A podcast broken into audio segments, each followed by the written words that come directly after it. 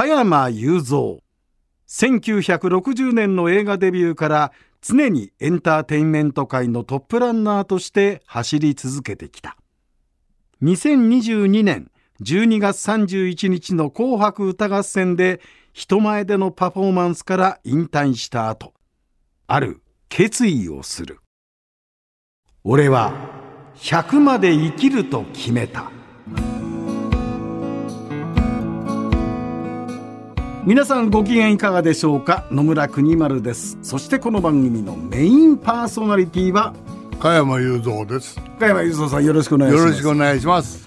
前回あの伺った話で、うん。えー、去年の12月6日えー、クルーズ船アスカ2で行われたラストステージ、はい、若大将クルーズザ・ファイナル、うん、俺は海から生まれた男の話を伺おうと思ったら、うん、加山雄三さんが生まれ育ったその茅ヶ崎ですね、うん、茅ヶ崎の、まあ、おしゃれな海岸っていうのはそこが遊び場でもあったし、生活の場でもあった。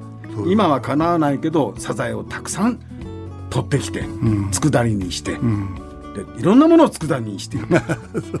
でその時の将来の夢は船を持って、うん、俺はその船乗りっていうよりは漁船？漁師さんになりたかったって話そう,、ですね、うん、もうだってやっぱり漁師としての魚取っての喜びとかさ、うん、そういうのをやっぱり地引き網っていうのを手伝ってて子供の頃からね、それでたくさん魚をもらってうち持って帰ったら喜ばれるわけだよ。はい。でそういう経験をしてるからさ、うん、で自分でお船持って遠洋漁業行った時にね、うん、取ってくるものはこんなにたくさんあるんだったってそれをねみんなに配ってやりたいなと思ったりなんかしてね。へえだから、うん、いや歌手にならずに映画俳優にならずにいたら、うん、ひょっとすると86歳の元気な漁師さんだったかもしれないわけじゃないですか。そうだよ。3倍ぐらいね自分の船を持ってね、遠洋漁業に出てくる、ね、船団組んで行ってやるって言ってやってたかもしれないね。甲信丸はおしゃれな船じゃなくて漁船だったかもしれない、えそうそうそうそういうことだねそうやって海とまあ要するに慣れ親しんでいた加山雄三さんが、うん、この歌の世界にこう入っていく、うん、映画の世界に入っていく、うん、これはお父様が、まあ、俳優名俳優の名優の上原健さんであったっていうのはもちろんあったと思うんですけど、ご自身としては漁師になろう海で生きていこうと思っていたのが、まあ、途中から路線変わったわけですよ、ね。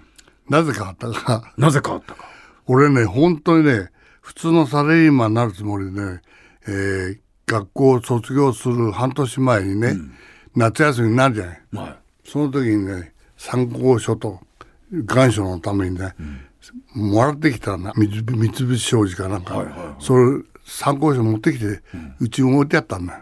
あ、なんか、要するに入社試験の問題集みたいなやつ。そうそう、はいはいはい、あるだろうと思って。うん、そうしたらね、そこへね俺の友達夏休みになって遊びに行くんだよ、うん、この文化放送のね、会長になっていずれも運授業になった峯岸真一って言われて来たわけで峯岸真一さん元文化放送の社長会長が、うん、はい、今はもう全然もうリタイアだけどもさ、そいつが来てね 俺に「これなんだ?」って言って「おこれかこれは俺が卒業した就職するつもりでよ、うんで参考書を一応置いてあった。バカ野郎。お前はそんな勉強したけでもねえじゃねえかって。お前はね、のれんを持ってんだよ。資産はないかもしれんけど、そののれんを使わない手はねえだろうって。なんだよ、それどういう意味だよ。親父さんの有名な名前使ってお前、お前は船が好きだろ？船が好きだったら、それ自分で儲けて船作ればいいじゃねえかって。あ、これでだよって。頭にポーンとこうイントロゲーションマークポンと頭についてさ、うん、ああそうしようかねと思ったね。えということはあれですか？あの慶応出て、うん、ひょっとしたら三菱商事かなんか入ろうと思ってたのが後に文化放送のトップになる峯岸さんに、うん、お前ちゃんとまあ親父ののれんを使ってやんないとお前船なんか乗れねえぞって言われて要するにそそのかされたわけでしょ。そうそうそそのかされたっていうかさうんなるほどなと思うようなこと言うんだよな。でしょうがねえなと思ってねそれで俺親父に相談してさ「うん、親父ちょっと俺俳優やろうと思うけどな」ったら「お父さんは反対だ」。え？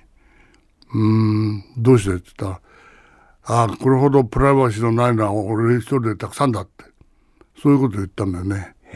それでお風呂はね「何言ってんだよ」って「プライバシーないったってそんなの乗り越えられる平気よ」って。好きだったらやんなさいやってお口のおふくろの方は賛成派。小桜優子さんは賛成派だったんだ、う。んはい、で親父はもう反対反対して、はい、それだけどねそれで どうも話が前からあったみたいなんだ。よ松竹からね。その俳優の、うん。あのなってもらいたいっていう話があったみたいなことは聞いたんだ、はい、後から、はい、その時にも二の句がない、そのぐらいバシッとダメだって言って。あお父さんは断ったわけだ、うん、松竹断ったんだ。断った。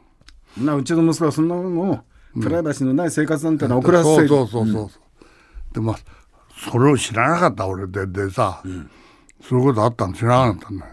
それで俺が親父に相談した時あのたくさんだってもうやめやめろって言って言った時にあそういうことだなって後で聞いてよく分かったけどね、うん、うん、まあでもよく考えてみたらねその後親父の影響ですごい俺はいろんな意味で得をしてるっていうかさ、うん、そういうことがあったなと思うんだね。ありがたいと思うことがよ。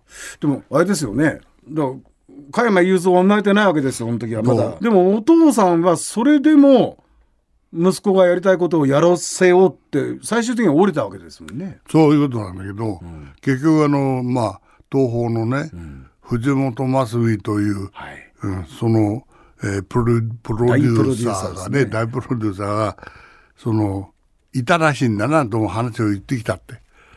だから親父はねそこになんとなくねえー、頼頼んでみてみようっていう気持ちになったらしいんだね。はいはい、うん、だからまあ俺の知らないところで動いたわけだよ親父は。えでもお父さん反対してたけどもそう。東宝の藤本大プロデューサーに、うんうん、どうだろうなうちの息子って相談してて、東宝からすると、松竹は蹴っちゃったけど、東宝からするといやこれは大きくなる大きい俳優になっていく可能性があるっていうふうに見てたわけですよね。うん、そうそれでねあの松竹でね昔若旦那シリーズっていうのがあったんだってよ。松竹で、うん、それがねそれでは若旦那でしょうがねえからで若大将にしちゃおうって言ってそ藤本真澄さんがそういうタイトルに変えて田辺翔ちゃんに言って、こういう本書いてくれるって。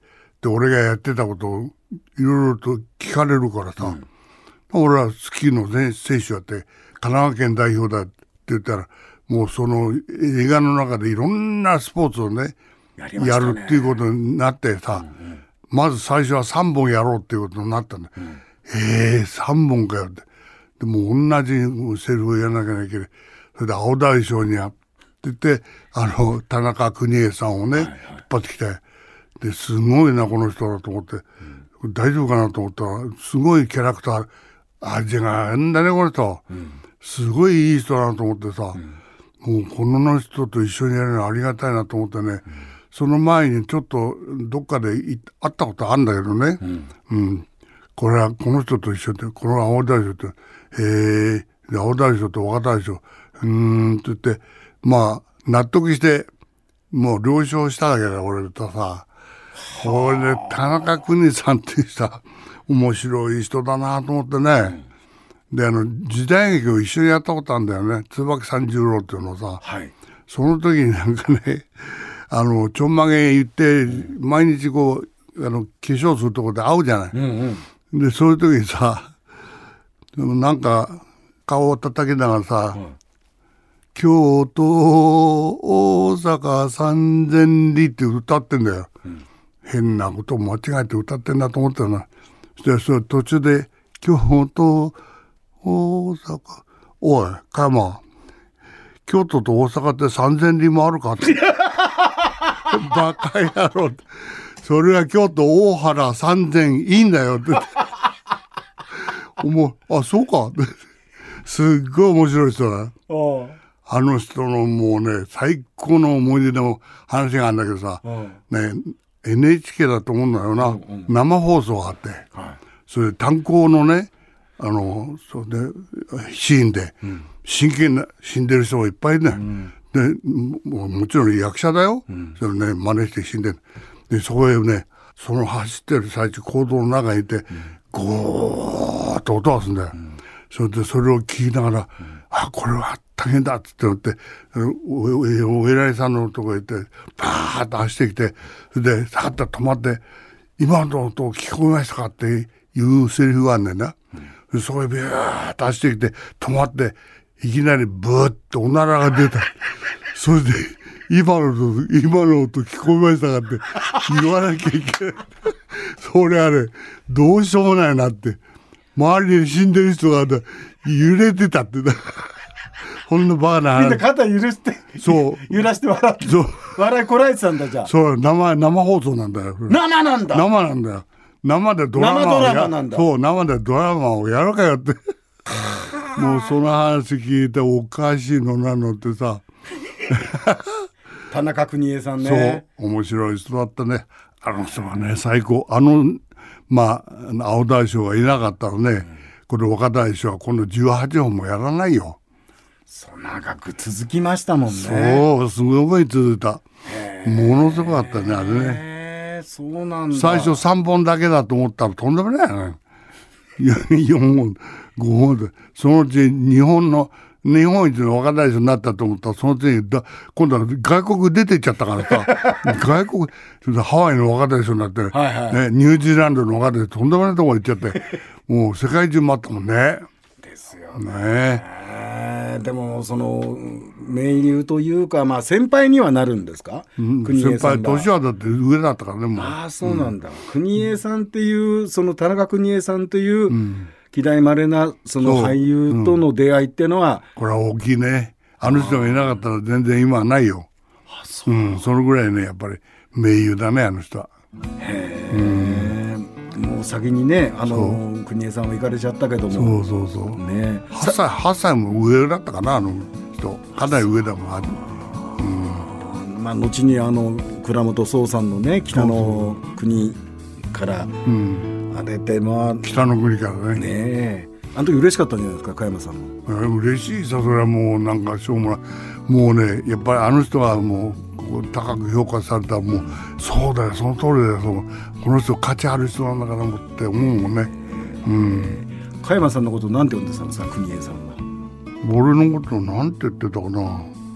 加山ですか。うん加山だね。うん。おい。加山おうお加山。ってやってたんです